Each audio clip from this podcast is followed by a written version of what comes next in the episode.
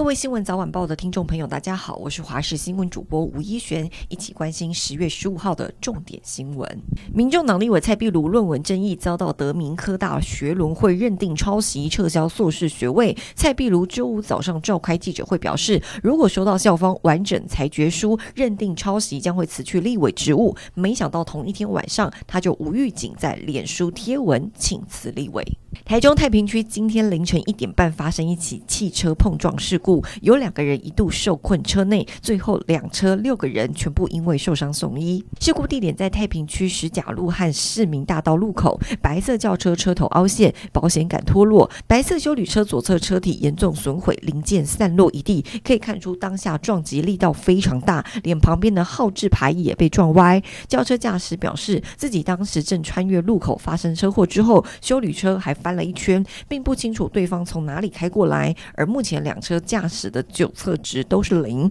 详细肇事原因还有待进一步理清。国门解封，不少民众疯抢日本机票，但近日却被通知台湾虎航飞日航班，包括成田、那霸、新千岁等航班都被取消，引发大批网友留言灌爆虎航粉砖。对此，虎航公告，因为日本机场人力不足，将影响年底前部分航班调整。而台湾虎航董事长陈汉明也决定十六号亲自赴日拜访各重要单位，以维护旅客权益。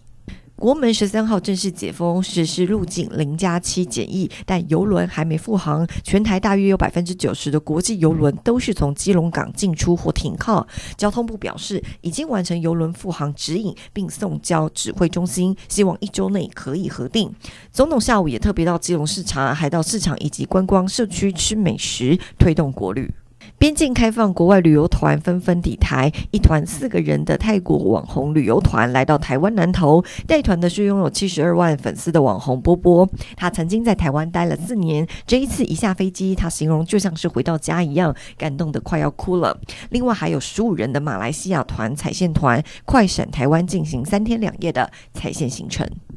气象局针对五县市发布大雨特报，基隆市、台北市、新北市、桃园市、宜兰县有局部大雨发生的几率，而新竹以南大多是多云到晴，各地低温在二十二到二十四度。除了昨天下午生成的轻度台风桑卡，在台湾周围还有两个热带性低气压，其中一个位在菲律宾东方海面上，预计今天会生成台风尼莎，有机会同时发布海上台风警报，而且受到外围环流影响，将为台湾带来显著的降雨。明后天全台都是属于大风而且有雨的天气形态。